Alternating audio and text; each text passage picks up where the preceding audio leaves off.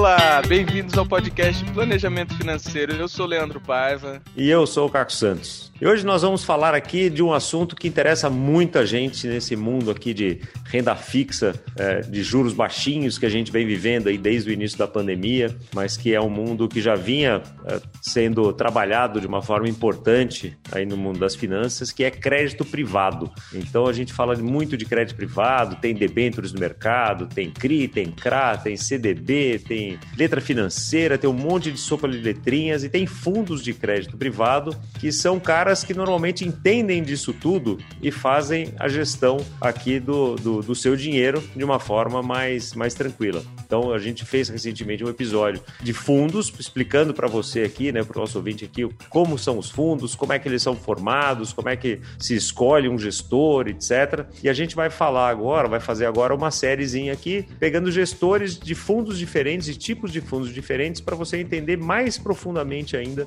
como que funciona cada uma, cada um desses tipos, né? Para você poder se educar mais, para você poder escolher melhor como você aplica o seu dinheiro, como você investe o seu dinheiro é, em cada estratégia. Então, para começar essa, essa série aqui, trouxemos um especialista em fundos de crédito privado, o Zé Paulo Perry, que é sócio de uma das gestoras mais respeitadas aí ultimamente nesse, nesse mundo aqui, que é uma gestora nova, ele vai contar um pouquinho da história aí do, do, do nascimento e crescimento da Quasar e que está aqui com a gente hoje. Bem-vindo, Zé. Obrigado, Caco. Prazer estar aqui com vocês. Prazer, Leandro. É, espero que eu possa ajudar aqui a entender um pouco melhor esse mundo de crédito privado.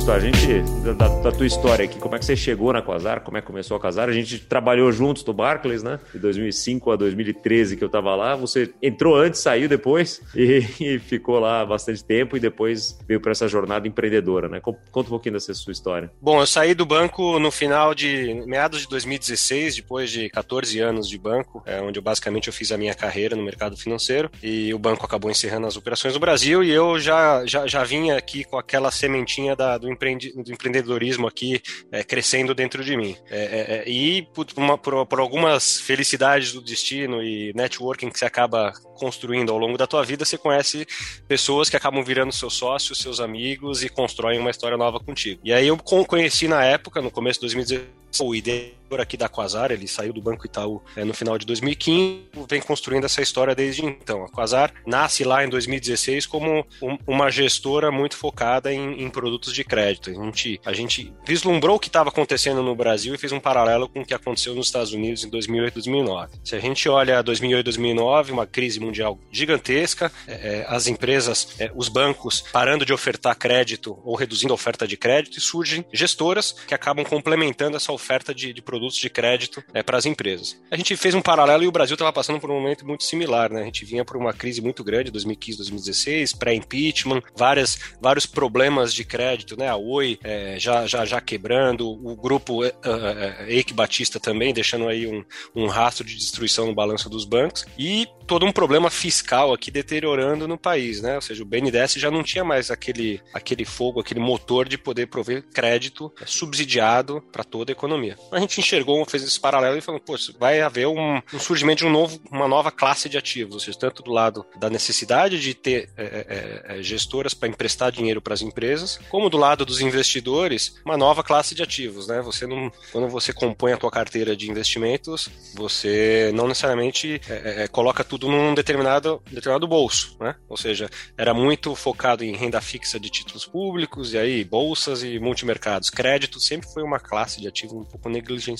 Até porque os títulos públicos já pagavam bem, né? Naquela época lá de juros altos, já pagava 10% de juro real, né? 8% de juro real. Você não precisava é, correr outros riscos para ter uma rentabilidade que, que, satisfizesse, né? E daí isso foi mudando. Perfeito. A taxa de juros elevada te leva a, um, a um, uma zona de conforto que você não precisa muito pensar né? Você deixa o dinheiro no né, banco, né, comodismo, é, então você não precisa olhar para o lado para ver as oportunidades que existem fora renda fixa a títulos públicos. Então a gente foi uma combinação de, de vários fatores, né? Uma oferta de crédito caindo, uma migração de, de, de recursos de renda fixa a título público para outras classes de ativos, e a gente se posicionou aqui como uma, gestora para aproveitar e criar produtos que, que possam aí trazer tanto para o nosso investidor coisas diferentes, é, coisa, é, produtos aí que tragam um, um risco retorno interessante para compor a carteira, como do lado das empresas, né? A gente tem dois grandes parceiros aqui, investidores e empresas que precisam de dinheiro para financiar sua produção, para fazer novos projetos, enfim, acho que são essas duas grandes frentes que a gente ataca aqui na Quasar.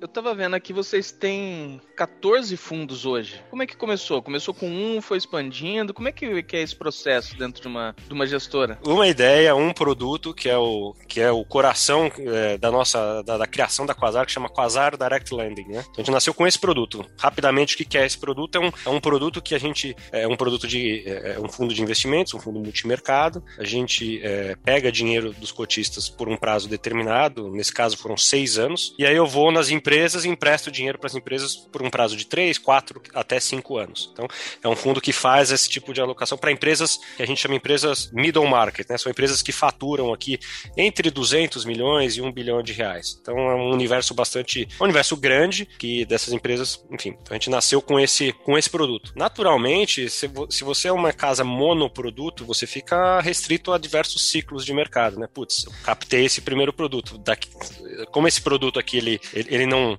Eu, eu devolvo esse dinheiro pro meu cotista, ele é um fundo que tem prazo defi, definido. Se eu não captar o 2, a empresa não, não, não, segue a vida dela. Então a gente tem que. A gente naturalmente foi caminhando para outras classes de ativo dentro do crédito. Né? A gente começou, a, a gente lançou produtos de crédito para empresas listadas, por exemplo, ou seja, uma Vale do Rio Doce que tem as ações listadas na bolsa. Ela também tem títulos de dívida emitida no mercado. Então a gente tem produtos aqui que compram debentures, notas promissórias, enfim, dessas empresas maiores que pagam menos relativamente a uma empresa menor, mas que tem uma, tem uma escala maior.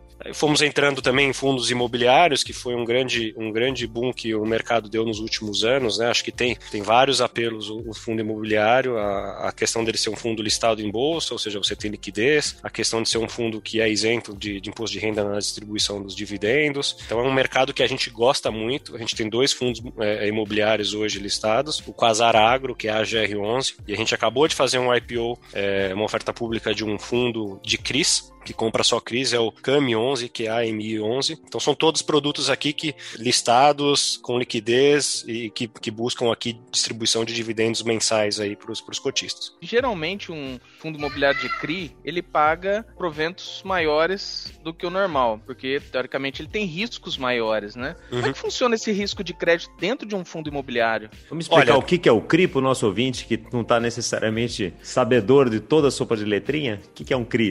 CRI significa significa certificado de recebíveis imobiliários. Ele é um título, ele é um título de crédito privado que tem como lastro, como é. risco algum, alguma, algum setor, alguma coisa do setor imobiliário, né? Pode ser simplesmente um, uma empresa do setor imobiliário que emite, que, que você tem risco da, da corporativo daquela empresa, ou você pode ter uma, um prédio que está em construção com algumas, algumas unidades já vendidas e você pega esses recebíveis dessas unidades e faz uma emissão de um CRI. Tem CRIs de diversas naturezas, mas todos eles ligados ao, ao setor imobiliário e que têm remunerações aí diferentes, né? É, então, então para falar para a pessoa bem leiga aqui, eu estou construindo um prédio, eu preciso me financiar esse prédio, eu preciso de dinheiro para construir esse prédio, para pagar o pessoal, para pagar material, para pagar tudo isso aqui. Então, ao invés de eu ir no banco pegar um empréstimo, eu faço uma emissão de um CRI e daí eu vou buscar investidores que querem, né, que vão entender assim, bom, como é que é esse prédio, quem que vai, quem que vai ocupar esse prédio, como é que eles vão te pagar, né? Eles vão comprar, se vão, eles vão alugar essas unidades, alguma coisa assim. E esse dinheiro que eu receber de quem está usando o prédio, que comprou de mim o prédio, que está alugando de mim as unidades, eu pego esse dinheiro e pago os investidores, é isso? Perfeito. Então, tá é isso bom. aí. Essa é, uma, essa é uma modalidade de CRI. Porque às vezes a gente tem a, essa, essa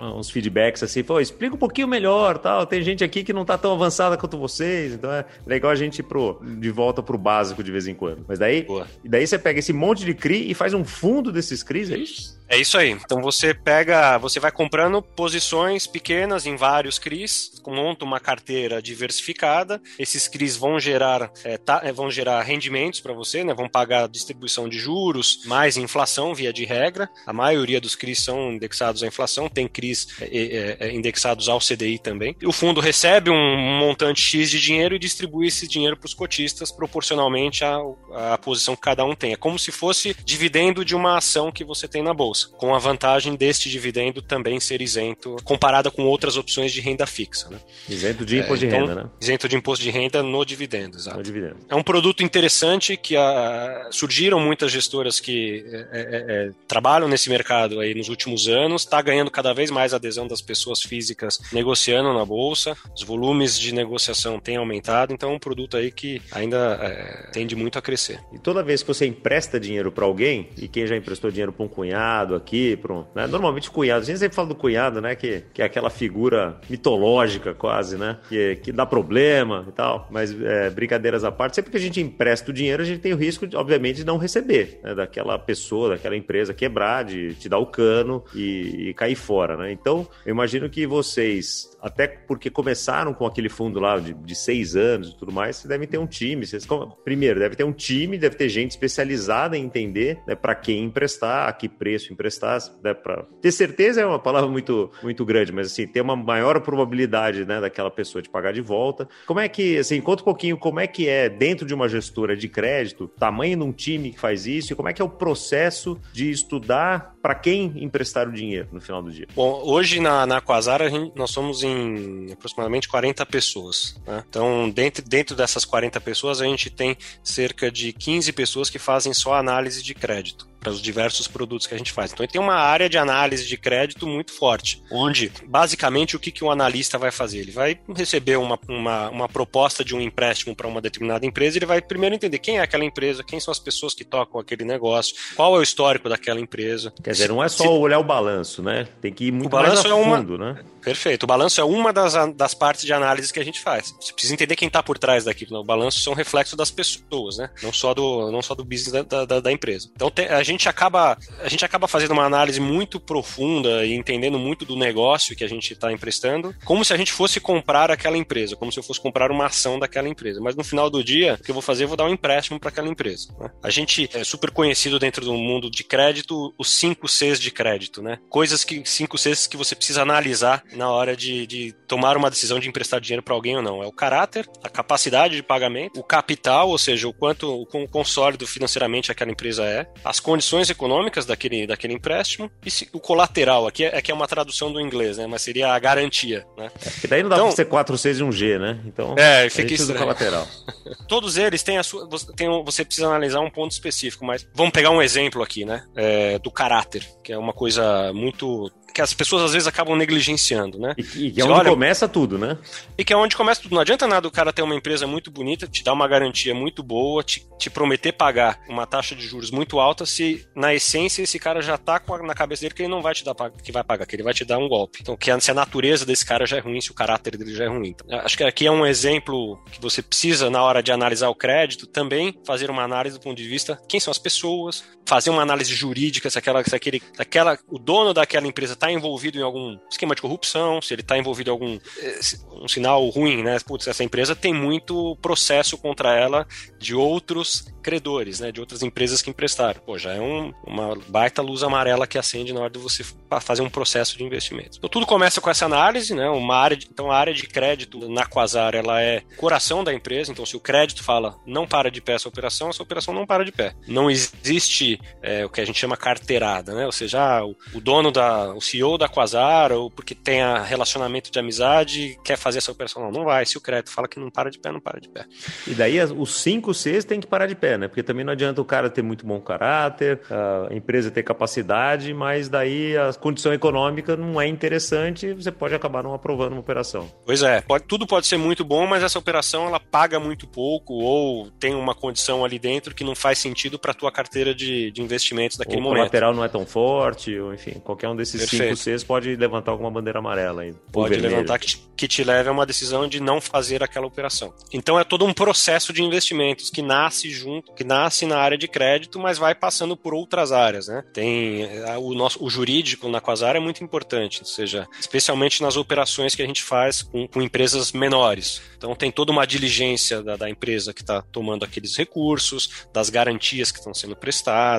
É, então a gente fala que na Quasar quem tem poder de veto né, de não aprovar uma operação é o crédito e o jurídico. Eu que sento no comitê de investimentos junto com mais dois, duas pessoas, nós temos poder de voto. Então nós dois temos que votar se a gente está de acordo com aquela operação, depois do jurídico e do crédito não vetarem aquela operação. Então você cria camadas de proteção para minimizar a chance daquela operação não ser um sucesso, né? Você nunca vai blindar 100%, mas você tenta diminuir aí a probabilidade de insucesso. Quase um processo de filtragem que vocês vão passando e ela tem que sair a aguinha limpa lá no final, né? Perfeito. Tem, tem um, nas nossas apresentações aqui de, de institucionais, a gente tem um gráfico que a gente mostra que é uma pirâmide invertida, né? Então você começa a olhar um universo de empresas investíveis aqui, vai fazendo os seus primeiros filtros, a hora que essas empresas vão para a área de análise de crédito, o que sai de lá é na, na proporção entre 4% a 6% de, do que a gente analisou. É um trabalho aí bastante demorado, de que, de, que demanda, que demanda é, enfim, bastante, bastante capacidade aí da, da, da, equipe de análise. Muito bom. Então a gente está falando aqui primeiro do processo de entrada de operações, aonde que você vai investir e tudo mais. E daí você precisa do dinheiro do investidor, né? E, Perfeito. E, e como é que você vai fazer para buscar esse, esse dinheiro? Porque daí, pro ouvinte aqui entender bem também, é sempre uma cadeia, né? Uma cadeia de valor aqui. Então o investidor precisa olhar para a gestora de crédito e falar, puxa, você tem um produto bom, toca aqui o dinheiro, tô aqui meu dinheiro, vai trabalhar esse dinheiro. Daí você pega esse dinheiro, você tem que achar operações, montar um fundo e achar operações para investir esse dinheiro e fazer ele render de tal forma que o investidor fique feliz, fale para os amigos dele, né, os distribuidores e tal, enfim. É como, é, como é que é esse processo é, de, de, mostrar para o investidor né, o, o, trabalho de vocês e como é que vocês fazem? Bom, é um processo, obviamente, contínuo, né? Você está sempre é, é, fazendo propaganda, fazendo reuniões e, e mostrando os seus produtos. Acho que nos últimos anos a gente teve um, um, uma, grande, uma grande vantagem na indústria. A indústria se transformou muito, né? Surgiram muitos distribuidores, muitas corretoras, muitos agentes autônomos que acabam eh, sendo os intermediários no relacionamento entre nós, gestores, e os investidores é, ponta finais, né? É, porque para a gente aqui, é, imagina o tamanho da estrutura que uma gestora como a Quasar precisaria ter se a gente fosse atrás de todos os investidores finais aqui. Seria uma empresa multiplamente maior do que é hoje. Então hoje o que a gente tem é um relacionamento muito próximo com os assessores, com os escritórios, com os distribuidores, com os bancos, onde a gente está constantemente mostrando nossos produtos, falando do nosso processo de investimento, falando das coisas que deram certo, das coisas que deram errado, do que, que, do que, que a gente está enxergando daqui para frente. É um processo constante aqui de mostrar que o nosso processo ele funciona, que a gente tem produtos interessantes que podem melhorar a experiência do investidor é, do ponto de vista de retorno, do ponto de vista de diminuição de risco na carteira. É um processo aqui bastante constante de vendas. E aí, é, hoje a gente tem uma equipe aqui dentro da Quasar que trabalha comigo de mais três pessoas que fazem um relacionamento com investidores em, em todas as nossas linhas de negócio. Então é, é bastante reunião, é bastante, é bastante material produzido, enfim, para você se acabar se é, diferenciando e mostrando qual que é o teu valor. Você falou que o DNA da empresa, né, o começo da empresa foi é a questão de crédito. Aqui a, a gente tem uma impressão de que crédito é algo muito arriscado, né? Quando a gente, igual o Caco falou, empresta pro cunhado e tal. A despeito de ter toda uma, uma equipe por trás para avaliar isso, existe essa máxima do mercado que quanto para você ter um retorno maior, você precisa de um risco maior, né? Esse tipo de fundos, né, de, de, de investir, de investimento em, em crédito, em geral, são os fundos mais rentáveis? É assim que funciona mesmo? Não, não são os fundos mais rentáveis, não, uh, não é para ser o fundo mais rentável, muito menos o fundo mais arriscado, né? Acho que quando você, se você parar, vamos parar para pensar, né? A gente está falando de dois tipos de ativos diferentes aqui para uma empresa. Você pode comprar a ação dessa empresa ou você pode dar dinheiro para essa empresa. O que, que é mais arriscado? É mais arriscado você comprar a ação. A empresa vai pegar. Com certeza. É. Esse dinheiro vai aplicar e você não tem direito a nada. Essa ação não tem vencimento, né? Ela nunca precisa te repagar por esse dinheiro. Quando você empresta dinheiro para uma empresa, você tem uma data no futuro que ela te prometeu pagar aquele dinheiro. Se ela não pagar, essa empresa entra num processo que a gente chama de é, recuperação judicial aqui no Brasil, onde você vai olhar quais são os ativos daquela empresa. Essa empresa tem ativos. Ah, tem conta no banco, tem um prédio, tem, enfim, qualquer que sejam ativos dessa empresa recebíveis contra outros clientes e tudo mais. Você vai num processo de liquidação. Quem você vai pagar primeiro depois que você vender todos esses ativos? Você começa pagando os credores. Por último, você paga o acionista. Do ponto de vista de risco, você está num, num fundo de crédito, por definição, você está num fundo de menor risco. Isso quer dizer que não tem risco? Não, não quer dizer que não tem risco. Tem risco de crédito, tem risco de mercado, que é a oscilação dos preços dos papéis, tem risco de liquidez, todos os riscos que um fundo de ações tem, um fundo de crédito, via de regra, também tem, em diferentes magnitudes. E dentro do mundo de fundos de crédito, você tem fundos com diferentes naturezas. Você tem fundos menos arriscados, que compram papéis de empresas que a gente chama de. É, é, que tem rating mais elevado. Rating é uma nota de crédito, né? Tem todas as empresas de, de avaliação de crédito, aí uma SP, uma Moody's, que fazem avaliação dessas empresas e dão uma nota de A, de via de regra de AAA até C. Quanto mais alto, quanto mais perto do AAA, melhor essa empresa, mas em tese ela paga menos comparada com uma empresa menor. Então, dentro de fundos de crédito, você tem diversas naturezas. Tem fundos que compram só esse tipo de papel, tem fundos que compram papéis de empresas menores, você tem fundos que compram um mix dessas duas coisas e compram cotas de, de, de investimentos em direitos creditórios, os famosos FDICs. Enfim, você tem combinações diferentes dentro dessa mesma classe de ativos. Por isso que você, quando você olha a grade de fundos de crédito na tua corretora, você vai ver que tem fundos que têm cotização em D mais 1, fundos de cotização em D mais 30, D90, até fundos mais longos. Por quê? Tudo depende do que está dentro da carteira daquele fundo. Quanto mais arriscado, que tiver, via de regra, né? quanto maior a cotização, quer dizer que você tem papéis lá dentro que pagam mais, em tese são mais, é, tem mais risco é, e precisam ter uma cotização mais longa porque se trabalha com uma carteira mais concentrada. Né? E daí são é, papéis normalmente é. que tem menos liquidez também, né? Que nem assim, no, no, limite aquele seu primeiro fundo lá que tinha não tem liquidez por seis anos, porque Perfeito. daí você tem uma segurança de emprestar para aquela empresa e só precisar daquele dinheiro de novo lá daqui a seis anos para repagar teu investidor, né? Quando você faz é, um fundo eu... de zero, você tem que ter uma carteira que você saiba que consegue girar ela, que você tem né, alguns papéis que são mais curtos, é, é isso? Exatamente isso. Na Quasar a gente tem uma coisa que a gente chama 4 Ps, né? Que é produto, processo, pessoas e paciência. Produto que é, que é, que é muito importante, às vezes as pessoas não, não olham assim, tudo, qual que é o melhor produto para aquele tipo de ativo que eu estou falando, né? Ou seja, se é um, no caso aqui que eu, que eu dei exemplo de títulos de dívidas de empresas maiores, que tem mais negociabilidade, esses produtos, esse fundo, ele, as operações de crédito, elas têm um mercado secundário como tem na bolsa, apesar de não serem listadas, mas tem negociação. Então você tem mais liquidez nesses papéis. Então você pode ter um fundo que compra esses papéis e vai te dar uma liquidez para você investidor, dê mais um, D mais 3, D mais 5. Quanto, quanto, quanto menor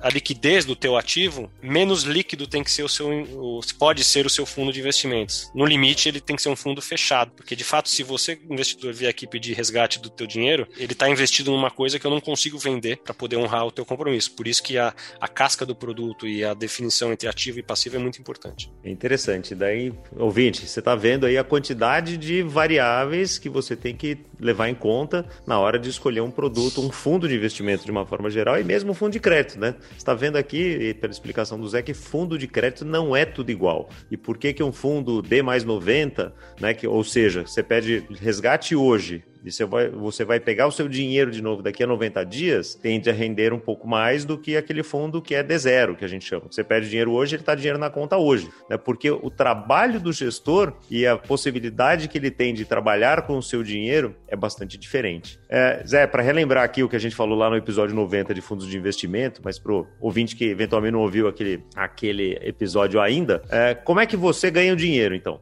Você, Zé, assim, você, é, Quasar, né, no, no caso gestora, aonde que você ganha dinheiro, como é que você se remunera? Quasar e via de regra toda gestora tem duas fontes principais de, de receita. Um é taxa de administração. Todo fundo cobra uma taxa de administração sobre os recursos que existem dentro do fundo para pagar a equipe de análise, a equipe que acompanha aquela operação, ou seja, pagar os custos da empresa. E alguns fundos cobram taxa de performance, né? Que acho que vocês explicaram como é que é a dinâmica, mas é basicamente você tem um objetivo, um benchmark daquele fundo. Toda vez que que você exceder aquele, aquele benchmark em termos de rentabilidade para você, investidor, um pedaço dessa rentabilidade é o que chama taxa de performance do gestor, porque ele entregou um bom resultado, ele é premiado por, aquela, por aquele bom resultado. Então, essas são as duas formas como a gestora se remunera. E a taxa de performance pode ter, pode não ter, vai ter um determinado percentual. E, em geral, na indústria, quanto que giram os, as taxas de administração de fundos de crédito? Os fundos mais líquidos, né, com cotização mais curta, os D1, D0, D1,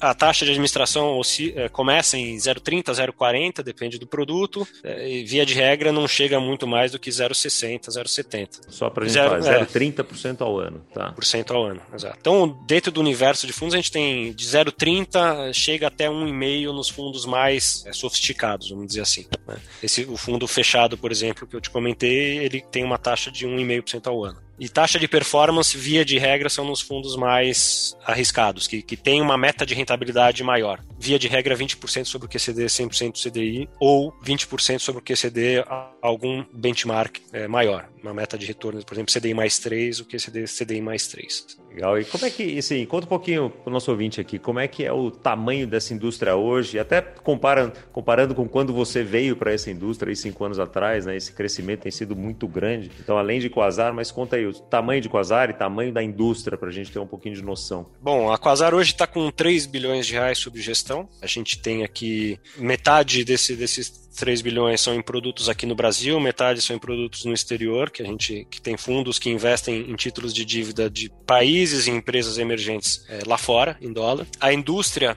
a indústria de fundos no Brasil hoje tem 6 trilhões de reais sob gestão. É uma indústria que cresce a 14% ao ano na média nos últimos 15 anos. Então é uma indústria que tem muito, muito dinheiro e se você olha a composição entre classes de ativos, né, 50% disso está na renda fixa tradicional, títulos públicos públicos, é, CDBs de bancos, fundos que compram CDB de bancos e afim. O resto está dividido basicamente entre fundos multimercados, fundos de ações, eh, fundos imobiliários. Crédito ainda é uma. Crédito, tem um pedaço do crédito tá na renda fixa, mas ainda é muito pequena, né? Se a gente somar as maiores gestoras de crédito no, no Brasil, a gente vai ter algo próximo de 25 a 30 bilhões de reais só em fundos de crédito, como esses aqui que a gente comentou nesse episódio. Então é uma indústria que tem muito a crescer. Existe muito dinheiro migrando da renda fixa para outras classes de ativos. E você não vai pegar metade do teu patrimônio que está lá na rendendo 2,75 na renda fixa e vai colocar metade na bolsa. Porque se a bolsa sobe, você vai ficar feliz, mas se a bolsa cair, você vai falar, meu Deus do céu, o que está acontecendo? Então você tem que ter uma carteira balanceada. E crédito faz parte desse balanceamento, a gente, a gente se posiciona, a gente vem se posicionando como para absorver um pouco desse fluxo que vem saindo da renda fixa para outras classes de ativos. Então, a gente fez um estudo, na verdade, a gente, junto com um parceiro nosso, fez um estudo para qual que é o tamanho dessa oportunidade na, no crédito privado, assumindo que esse dinheiro vai migrar. Né? Se a gente fosse ponderar por fatores de risco numa carteira aí, teórica balanceada por Markowitz, esse fundo uh, deveria ter dentro da classe de crédito um trilhão de reais desses 6 trilhões de reais que a gente tem aqui na, na indústria de fundos. Então tem bastante espaço para outras gestoras surgirem. É um, é um universo aqui que ainda está tá muito no começo. Quase um oceano azul. E tem espaço das empresas quererem tomar um trilhão de reais? Acho que esse é um ponto, outro ponto importante, né? Ou daí você também já vai começando aí por, uma, por um nível de risco maior, de empresas não, que hoje não passariam no, no, risco e, e daí tem tanto dinheiro para ser investido que você vai tomar em créditos não tão bons. Não, tem muito espaço. O mercado de capitais é para complementar a oferta de crédito. Se a gente olha o estoque de operações de crédito no mercado brasileiro, só pessoas jurídicas, né? Ou seja, tudo que está na mão de bancos e BNDES é um trilhão e meio de reais. Então, um trilhão e meio de reais é o estoque de crédito bancário no Brasil para pessoa jurídica. E isso está na mão de basicamente cinco, seis bancos, né? É, que competem pelos mesmos nomes óbvios ali. Então, tem um universo de empresas mal atendidas que não tem, que não são atendidos pelos bancos, que não têm acesso a crédito, que não necessariamente são empresas ruins, só são empresas que ou não são conhecidas ou são muito pequenas para chamar a atenção de um banco grande que tem uma estrutura e outros objetivos. Né? Então existe espaço tanto para gestoras como para fintechs para aumentarem a oferta de crédito para empresas menores, empresas boas, enfim, acho que tem um mercado gigantesco aqui para ser explorado. Não, isso é bacana demais, né? Porque quando a gente pensa em fundos, a gente pensa ali aquela coisa meio óbvia, né? Fundo de ação, um fundo imobiliário que é dono de um shopping, aquela coisa feijão com arroz. Mas em se tratando de investimento, o universo é gigantesco, né? E você vê que um único item que a gente está falando aqui, que é crédito, tem uma infinidade de, de opções, uma infinidade de, de oportunidades aí que, que ainda dá para ser buscada nesse mercado. Sem dúvida. Acho que é um universo, é um universo muito grande que está numa, tá num momento de, de tá, num, tá numa, numa fase de crescimento, de sofisticação. Acho que se você faz alguns paralelos com o mundo desenvolvido, né, Estados Unidos, Europa, crédito já é uma classe de ativos que os investidores, de forma geral, é, têm na carteira há muito tempo. É super natural você ter uma carteira de crédito lá fora. Não tem por que isso não ser uma verdade aqui no Brasil. Acho que é, tem todos os seus benefícios. Você consegue melhorar o retorno da tua carteira, diminuir o risco, ou seja, ter um índice de Sharp melhor da tua carteira quando você adiciona crédito ali na composição do teu portfólio. É todo um processo educativo, né? Que, que a gente, que é justamente o que a gente está tentando fazer aqui para o nosso ouvinte, né? Para trazer mais informações informação, mais conteúdo aqui para você ir entendendo, ouvinte, como funciona a engrenagem né, dentro de uma casa com o Quasar, dentro de, um, dentro de uma gestora, como é que funciona lá. Legal, você entrou lá na sua corretora, comprou um fundo, o que, que acontece com esse dinheiro, né?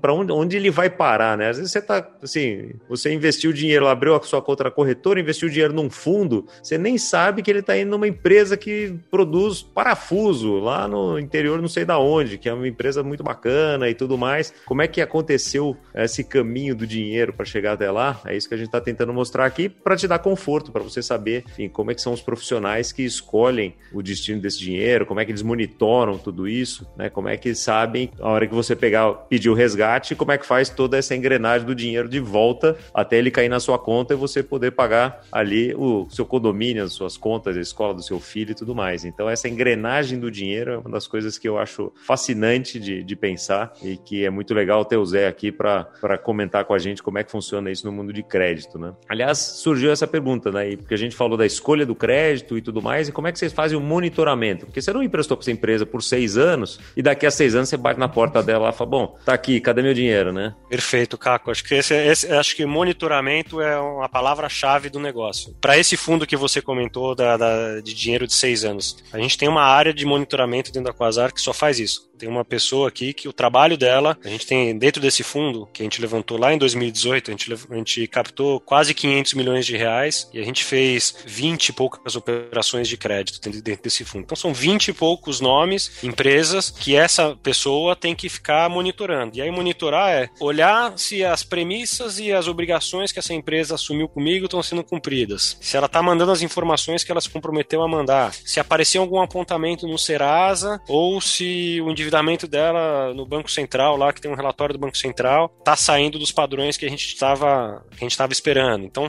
não adianta nada você dar o dinheiro, esquecer e não ficar olhando é, como você comprar uma. montar um negócio, né? Você tem que cuidar daquele negócio, uma empresa sua, porque senão ele não cresce, não vai para frente. Então, você tem que estar sempre de olho para ter certeza que premissas e promessas estão sendo cumpridas e para você se antecipar a problemas, né? Crédito vai ter problema? Vai ter problema. Sempre é, você não, não consegue ter um processo infalível de investimentos. Uma hora você vai ter algum problema de crédito, seja pela natureza do negócio em si, da empresa, seja por um ciclo, por uma Covid que devastou muitos setores. Então, problemas eles estão aí, você tem que se, você tem que se programar e, e criar algumas ferramentas para se antecipar, tentar se antecipar esses problemas e agir rápido. Seja no caso é, de uma operação com garantias, você é, é executar essas garantias, né? ou seja, a, a operação de dívida deu um problema, você tem as garantias, você vai lá, vai pegar aquelas garantias, vender, pegar o teu dinheiro de volta, acabou a operação. É, acabou a operação. Então, é um, um fator extremamente importante o monitoramento para você minimizar problemas possíveis na tua carteira. Surgiu uma outra, uma outra questão aqui. Você falou desse fundo aí que tem 500 milhões e 20 operações, né? É um fundo relativamente concentrado, né?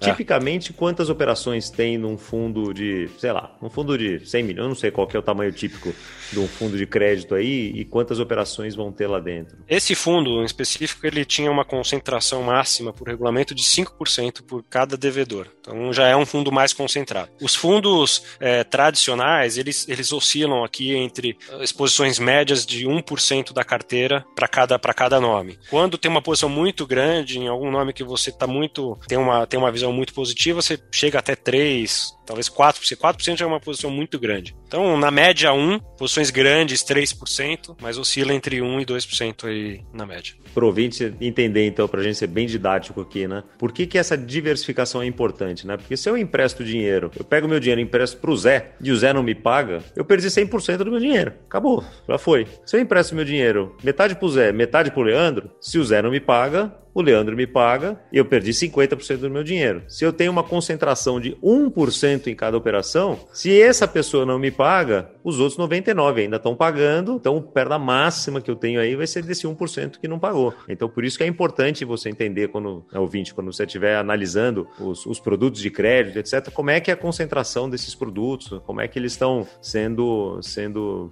uh, investidos, monitorados. Então tá vendo aí que tem uma série de fatores para serem considerados aí para você se educar e investir bem o seu dinheiro.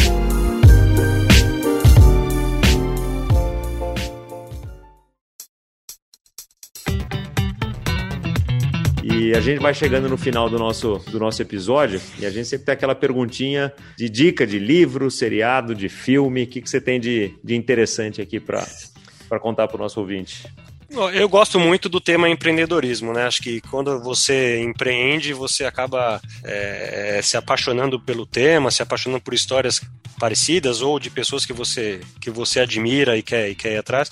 Eu li é, recentemente o, o, livro da, da história da Nike. Eu não sei se vocês conhecem o fundador da Nike, Nike, o Phil Knight. Ele escreveu um livro chamado A Marca da Vitória, que conta basicamente como ele construiu a empresa, como ele teve a ideia, como ele foi atrás dos fornecedores lá no Japão para arrumar um fornecedor do, dos primeiros tênis da Nike. Então, conta um pouco da história. Quando você empreende e, e toma as cabeçadas e, e, tem as suas decepções, você acaba se identificando muito quando você lê esse tipo de livro, que você fala, putz, esse cara aqui teve, passou por as mesmas dores e tudo, dores similares às nossas e teve sucesso. Então, acho que é, tem um quê de inspiração quando você lê esse tipo de, de produto e tá aí, esse tipo de livro e tá no meio, tá trilhando mais ou menos o mesmo caminho. Então, fica uma dica para você aí, se quiser ouvir uma história interessante, a história da Nike, é a marca da vitória. Boa, a gente teve um episódio recente aqui de intraempreendedorismo, que a gente falou muito de empreendedorismo, liderança também, e que teve, falando bastante sobre tomar riscos, errar e aprender,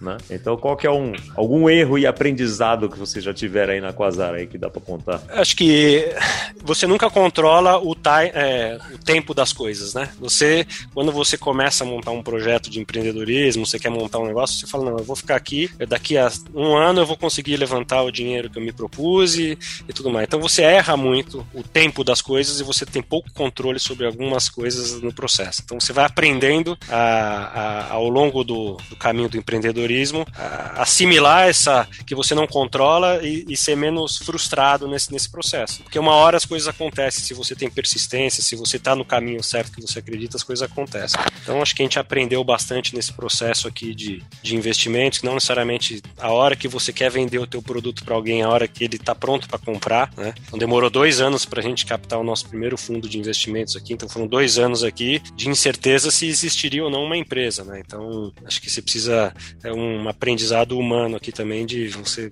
formação de caráter e saber que nem tudo acontece no teu no tempo que você quer. Por isso um dos quatro P's é a paciência, né? O P de paciência, exatamente, é um dos mais importantes. Muito legal, muito bom, muito bom, ouvinte. Espero que vocês tenham gostado aqui desse episódio, que isso te ajude nas suas escolhas de investimento, na sua educação financeira. É uma das coisas que a gente sempre fala aqui que o melhor investimento que você pode fazer é na sua educação. Então, isso vai ser a base de você comprar um bom crédito privado, um bom fundo de crédito privado, bom crédito privado, investir bem o seu dinheiro, é, fazer um bom planejamento financeiro, vai sempre ter a educação na base. Zé, te agradeço demais, obrigado por ter participado aqui do, desse episódio conosco. E ouvinte, semana que vem a gente traz mais conteúdo bacana para você. Fica ligado e siga a gente, conta para todos os seus amigos aí. Um abraço.